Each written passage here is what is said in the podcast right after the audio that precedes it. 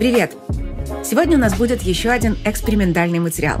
Огромный рассказ о том, как игровая индустрия искала формулу создания успешных игр, чтобы можно было делать их на конвейере, так же, как делают, не знаю, дверные ручки. Что она в этих поисках нашла, что потеряла, и как в итоге игры, в которые мы играем, изменились навсегда. Ты на канале «Так остро». Меня зовут Даша Островская. И сейчас ты узнаешь, как создавался тот самый бездушный конвейер игр, которые так любят ругать игроки, и которые вся игровая индустрия терпеливо строит уже несколько десятков лет подряд.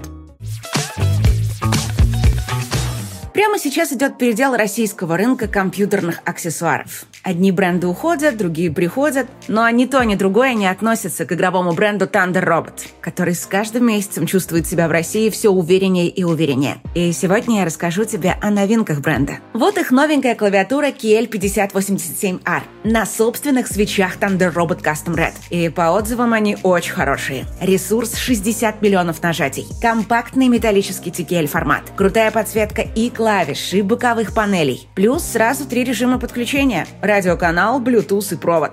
То есть можно использовать клавиатуру одновременно с тремя устройствами. А тут у нас беспроводная мышь ML703 Pro. У нее одновременно и низкое энергопотребление, и очень высокая скорость обмена данными, благодаря фирменной технологии Thunder Speed 2.0. Ну а благодаря профессиональному сенсору 3370 ты можешь использовать мышь даже в киберспортивных матчах. Стоит недешево, но на фоне конкурентов такого класса очень даже нормально. Ну и завершает этот ансамбль аудиогарнитура Thunder Robot робот HL503.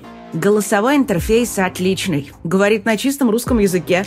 Не лагает и отрабатывает нажатие каждой кнопки. Большой драйвер динамика 50 мм, так что звук просто супер. Можно подключать гарнитуру одновременно к ПК и смартфону, ведь поддерживается и радиоканал, и Bluetooth. Дальность связи отличная. Можно ходить по квартире, связь начинает теряться только метров через 10. В общем, мне все очень понравилось. Thunder Robot — это реально интересный бренд. Хочешь узнать больше? Вот промокод на скидку. Ну а вся информация уже ждет тебя по ссылкам в описании видео. Самого зарождения игровой индустрии разработчики задавались вопросом, а как, собственно, сделать успешную игру? И создатели успешных игр объясняли, что все очень просто. Берешь и делаешь. Звучал, конечно, как издевка. Помнишь, как урок по рисованию совы? Сначала рисуем кружочки, затем дорисовываем остаток совы. Но вообще-то первые разработчики реально так и работали. Без всяких там правил и инструкций. Просто брали и делали шедевры. Игры в те времена были очень простые, и создать гениальный проект было не тяжелее, чем написать гениальный роман. Все, что было нужно, это гениальный разработчик. И найти таких было не так уж и сложно. Один из основателей Blizzard, Ален Адам, в интервью как-то признавался, что раньше делать хиты было куда проще. Даже в 90-х годах на весь проект хватало одного-двух толковых программистов, которые на своем личном таланте могли вывести весь проект и сделать его успешным. Но, увы, такая халява продолжалась недолго. И с наступлением 21 века игры стали слишком сложными, поэтому размеры студий начали быстро расти. И теперь даже гениальные разработчики не могли повлиять на результаты проекта, над которым работали сотни людей. В этом плане разработчик игр очень похож на художника, который рисует картину. Пока он работает один, все зависит от его таланта. Если пять художников рисуют картину в пять раз больше, это тоже не проблема. Договориться можно. Многие мастера как раз писали огромные полотна с помощью своих подмастерьев. Но если 500 художников пишут картину размером в 500 раз больше обычной, Тут уже их личное мастерство перестает играть какую-то роль. Каждый должен работать по инструкции, четко знать свой фронт работ и не мешать другим. И на первое место выходят уже не художники, а менеджеры, которые могут организовать слаженную работу такой толпы. Именно на этом этапе многие студии начинают ломаться. Вспомни культовые хиты прошлых лет. А вот теперь давай вместе задумаемся, где те студии, которые их создавали? Red Alert от Вествудов, Фейбл от Питера Мулиньо, Ил-2 штурмовик от команды Олега Медекса и еще сотни других. Никого из них больше нет. Не справились с проблемами и закрылись. Поэтому игровая индустрия поняла, игры не должны быть искусством и не должны полагаться на творческое вдохновение, авторское чутье, опыт и прочие ненадежные вещи. Вместо этого нужно делать игры строго по науке, то есть создать тот самый игровой конвейер. А для этого надо создать надежную инструкцию, формулу успеха, позволяющую воять гарантированные шедевры. И вообще-то игровые разработчики были не первые, кому пришла в голову эта идея.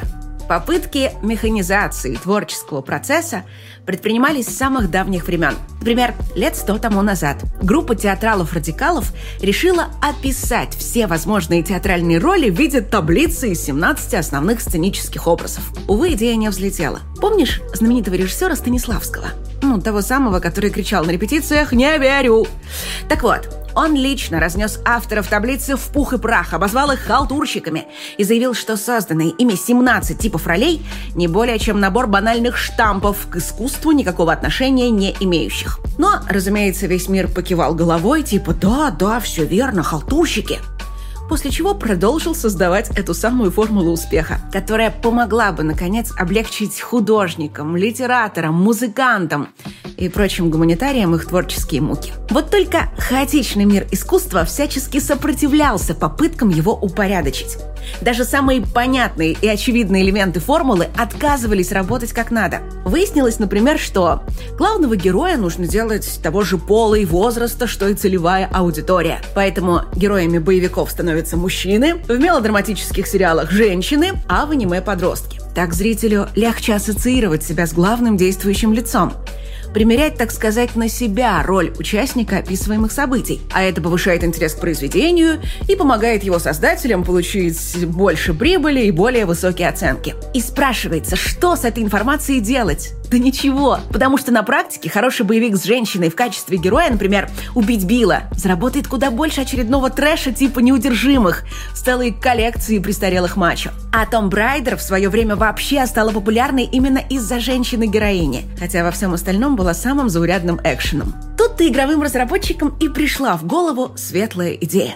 Ведь игры — это не фильмы. Основой игры является геймплей, который нельзя защитить авторским правом и основная часть формулы успеха заключена именно в нем. И если нельзя эту формулу вычислить, ее можно просто скопировать. Что интересно, затея сработала. Все мы знаем тысячи клонов Тетриса, Зума и других популярных игр. Многие из них становились куда успешнее оригиналов. С появлением мобильного рынка индустрия производства клонов вышла на какую-то новую высоту, так как успешность игры определялась затратами на рекламу. И некоторые издательства сделали целое состояние на воровстве чужих игр. Ну а королем среди игровых воров стала... Кто сказал Blizzard?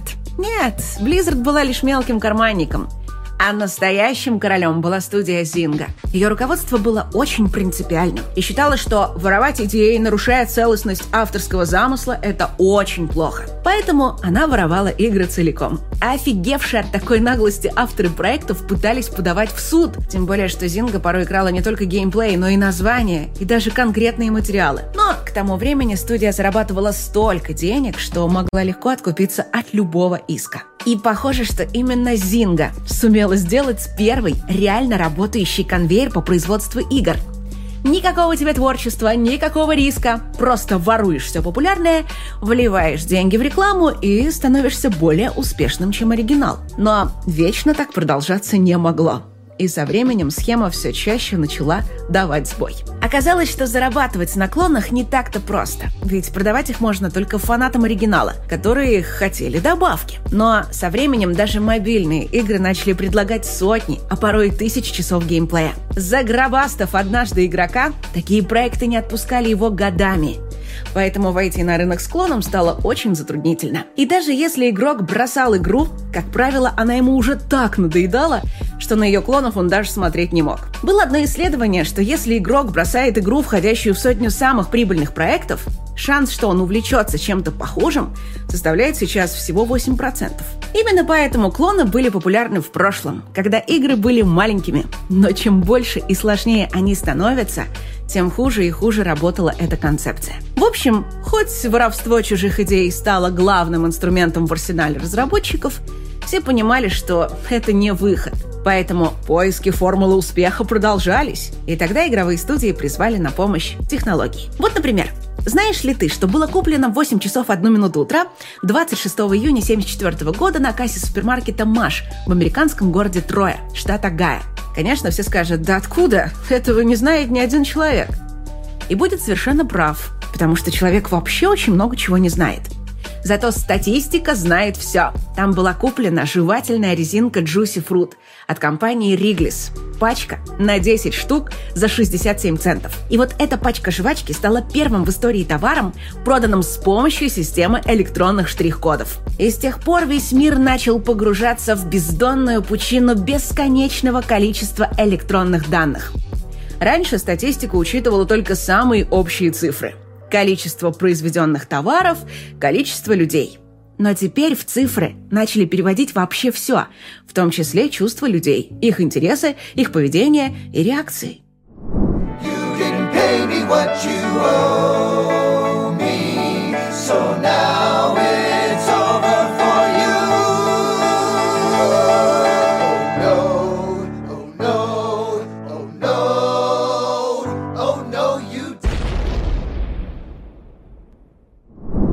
разумеется, игровая индустрия не могла остаться в стороне. Издателям, знаете ли, давно надоело полагаться на гениальное чутье геймдизайнеров, потому как эти гении были ненадежными и постоянно лажали. А дяди с большими деньгами хотели четких доказательств, что не потеряют вложенные миллионы долларов – и чем больше росли бюджеты, тем более веские доказательства им требовались. Поэтому они взяли на вооружение новейшие методы анализа данных и начали изучать игроков точно так же, как ученые изучают подопытных кроликов. Разработчики реально ставили над ними эксперименты фиксировали реакции и учились предсказывать их поведение. Например, в 2010 году издательство Innova запустило в России онлайновую игру Айон. И перед отделом аналитики поставили четкую задачу – научиться точно предсказывать уход игроков. И со стороны может показаться, что это же просто невозможно. Человек может бросить игру, когда захочет. И да, первая модель предсказаний реально не могла дать толковый прогноз. Его точность составляла всего 50%. Однако разработчики не сдались и постепенно усложняли формулу, добавляя в нее все новые и новые параметры. Как часто игрок убивает монстров, не ленится ли он проходить дейлики, сколько времени тратит на уровень и прочее, и прочее. И в итоге всего за два месяца точность модели выросла до 95%. То есть, представь, игрок спокойно себе играет, качается, а система уже начинает чувствовать, что скоро он может начать терять интерес к игре. Кроме онлайна, был еще один способ изучать игроков. Это реплей игр то есть записи сыгранных матчей, которые можно заново запустить и посмотреть, что и как там было. Реплеи бывают во многих сетевых проектах. Мир танков, StarCraft 2, есть даже специальные сайты, где их собирают. И вот один канадский университет проанализировал 3,5 тысячи реплеев из StarCraft 2 и выяснил, чем отличаются плохие игроки от хороших. Правда, секрета тут особого не было. Крутые профи играют лучше благодаря опыту. Причем важно было даже не знание каких-то там хитрых тактик, а просто доведение до автоматизма управления армией. Таким образом, человек разгружает свое сознание, и армия управляется практически на подсознательном уровне, что повышает скорость действий аж в два раза а мозг тем временем может спокойно подумать над принятием стратегических решений, не отвлекаясь на игровую рутину. Новички совершают всего 20-40 нажатий кнопок мыши и клавиатуры в минуту. Продвинутые игроки могут делать до сотни и более. Однако 0,3% игроков, настоящие крутые профи, могут разгоняться до 400 кликов в минуту. Кстати, Ubisoft так завидовала онлайновым играм, которые могли изучать игроков как под микроскопом, что даже создала собственную систему слежения под названием DNA, чтобы наблюдать за пользователями в Assassin's Creed. Помнишь, как серия начала требовать постоянный онлайн? Вот это оно и было. Система фиксировала буквально все. Пути перемещения, время прохождения, успехи и провалы, смерти и рекордные результаты. Сначала с помощью системы проверяли дизайн уровней. Если тестеры где-то начинали массово умирать или тратили слишком много времени, чтобы найти выход, это был сигнал геймдизайнерам проверить, в чем там дело. Ну а после релиза статистика помогала определить, что игрокам понравилось, а что нет, и в каком направлении стоит развивать серию дальше. В общем, статистика дала разработчикам массу полезной информации. Но создать на ее основе ту самую формулу успеха оказалось невозможно. Например, та история с Айон. Да, аналитики Инова научились предсказывать уход игроков, но так и не смогли научиться этот уход предотвратить. Провели целых 60 экспериментов, пытаясь удержать людей в игре, но ни один не увенчался успехом. И Assassin's Creed полностью изучив своих игроков, так и не смог поднять планку качества, а вместо этого наоборот. Начал все реже оправдывать ожидания издателя. И пришлось развивать его по старинке, воруя идеи у других успешных проектов. Вот самое интересное, что те, кто первыми создавали науку анализа игр с помощью статистики, понимали, что цифры не могут содержать ответы на все вопросы, что это лишь инструмент, но настоящей истиной в последней инстанции может быть только сам игрок. Еще в начале нулевых годов геймдизайнер Дэвид Кеннерли говорил, что да, игрок может заблуждаться, может быть предвзят, его суждения об игре могут быть незрелыми и противоречивыми, но только игрок может судить, что ему нравится, а что нет. Только эмоциональная реакция игрока всегда истинно отражает положение дел. Все остальное – это лишь одна из точек зрения. Увы, его не послушали. И сегодня миллионы игроков пытаются доказать разработчикам, что баланс у них плохой, что можно было бы сделать игру куда интереснее. А разработчики только лениво от них отмахиваются, говоря, что у них со статистикой все нормально, так что ничего менять они не будут. Доходит до настоящего маразма. Великая статистика сказала, что в сессионных играх нужно делать короткие матчи, потому что от длинных, видите ли, игроки устают. И все. Разработчики восприняли эти данные как истину и начали заботиться о том, чтобы игрок ни в коем случае не перетрудился и не играл дольше 10 минут подряд. Одни закладывают это в концепцию игры, другие начинают переделывать свои игры, чтобы угодить великому богу статистики. Например, League of Legends. Самый успешный представитель жанра моба. В студии как-то почесали головы, решили, что но не могут же цифры врать. И создали режим с короткими матчами. Хотя в Доте, которая была родоначальником жанра, матчи длятся порой по часу. В общем, кто бы мог подумать, но эта попытка полностью провалилась, и режим успешным так и не стал. Стало понятно, что цифры – это штука полезная, но на них игровой конвейер не создать. Потому что главное – это человек, его ощущения, его эмоции и вообще то, как он воспринимает игру. И тогда разработчики решили, ну ладно, раз изучение цифр не очень-то помогает, а давайте изучать игроков. И, собственно, именно так они и поступили. И даже начали создавать для этого новые науки – Например, есть теперь такая популярная штука, как дизайн ощущений пользователя. Бедных игроков снова начали затаскивать в лаборатории и снова ставили над ними опыты. Их заставляли играть в игры под присмотром, рассказывать, где им стало непонятно и некомфортно. На них вешали датчики, которые отслеживали движение глаз и реакции, чтобы четко фиксировать, на что игроки обращают внимание, где им весело, где они скучают и где нервничают. И ты сейчас наверняка думаешь, что вот, наверное, в итоге вся эта ерунда не принесла никакой пользы.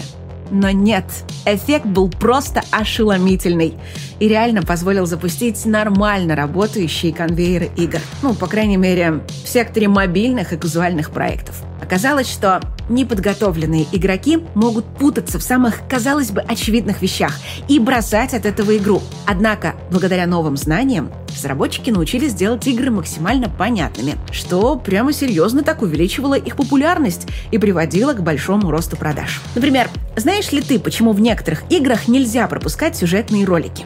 Многих это страшно бесит. Но практика показала, что если пропускать сюжет можно, многие его пропускают, а потом жалуются, что в игре нет сюжета. И ладно бы просто жаловались. Так нет, они еще и донатить меньше начинают, и игру оценивают хуже. А вот если сделать так, чтобы сюжет пропустить было нельзя вообще, все становится нормально. Казалось бы, с точки зрения логики, полный бред. Но ведь работает. И тут разработчикам снова начало казаться, что вот он, рецепт для создания игрового конвейера. Надо просто понять, что творится в мозгу у игрока, и тогда мы поймем, как нужно делать шедевры, которые всем нравятся. Но, увы, их ждал очередной облом. Изучение игроков реально помогало делать простые мобильные игры. Но как только этот подход попытались применить на более серьезных проектах, начались сплошные неудачи. Оказалось бы, все просто. Непонятное объясняем, сложное упрощаем, неудобное делаем комфортным. Но на деле выяснялось, что полностью понятная игра лишается глубины и простора для исследований. Равномерный рост сложности лишает игроков радости от победы над суперсложными врагами. А если сделать так, чтобы глупые игроки не могли себе навредить, то умные игроки лишаются возможности себя проявить. Вот тебе пара реальных примеров. Наука требует, чтобы игроки понимали последствия своих действий. Но хитом почему-то стал Ведьмак 3, в котором никогда не знаешь, чем обернется то или иное решение. Или тот же Elden Ring. После его выхода игровые разработчики накинулись на нее, говоря, что там все сделано неправильно. И интерфейс, и геймплей, и квесты. Все это сделано не по науке, настоящие профи вообще так не делают. Самое смешное, что критики эти работали в студиях Ubisoft и Sony, которые славятся максимально пресными и стандартными блокбастерами. А Elden Ring худо-бедно стала лучшей игрой года. И что же в итоге? На дворе уже 2023 год, но игровая индустрия так и не сумела создать тот самый игровой конвейер, о котором мечтала. Да, сами игры штампуют как горячие пирожки, только вот без всякой гарантии на успех. И чтобы повысить шансы, как и прежде, приходится искать гениальных разработчиков и надеяться, что уж в этот раз они не подведут. А без гарантированного результата это не конвейер, а так, кустарное производство. А потому поиски формулы успеха продолжаются. И спрашивается, когда уже ее наконец найдут. Возможно, что никогда. Ведь поиски эти начались вынужденно. Из-за того, что разработка игр дорожала, и издателям нужны были гарантии, что они не потеряют вложенные деньги. Однако теперь вся игровая индустрия взяла курс на удешевление разработки. Появляются крутые движки, система автоматического создания контента. Скоро на помощь придет искусственный интеллект. И уже сегодня даже инди-студии в несколько человек вполне могут делать игры с графикой, сравнимой с блокбастерами. По сути, весь игровой мир сделал разворот и теперь пытается вернуться к тому, с чего начинал – к тем временам, когда никто не думал ни про какие формулы и конвейеры, когда не нужно было искать бюджет в сотни миллионов долларов и собирать студии из тысяч сотрудников, превращая их в мегафабрики по выпуску игр, когда проектам не нужны были тиражи в 10 миллионов копий, чтобы считаться успешными, и когда разработчики не оглядывались на мнение маркетологов, фокус-группы, исследования, а просто делали игры, в которые сами бы хотели поиграть. Пока этот разворот лишь мечта – и прямо сейчас разработка игр, пусть и медленнее, чем раньше, но все же продолжает дорожать. Но думается, что поворот этот близок. И рано или поздно наступит день, когда последний разработчик разочаруется в этом бесконечном поиске волшебной формулы, остановит последний конвейер, выключит свет на последней мегафабрике и в наступившей тишине услышит зов, который слышали до него тысячи поколений людей искусства. Зов, который заставлял их поднять с земли кусок угля и начать выводить на стенах пещер первые рисунки, слагать мифы и легенды, передающиеся из поколения в поколение, и писать при свете свечи бессмертные шедевры. Голос, зовущий преодолеть границы короткой человеческой жизни и вспыхнуть яркой звездой в душах людей, навсегда оставив свой след в их сердцах След, неподвластный времени и пространству, ведущий сквозь эпохи и поколения. И уходящий по сияющей дороге. Самую вечность.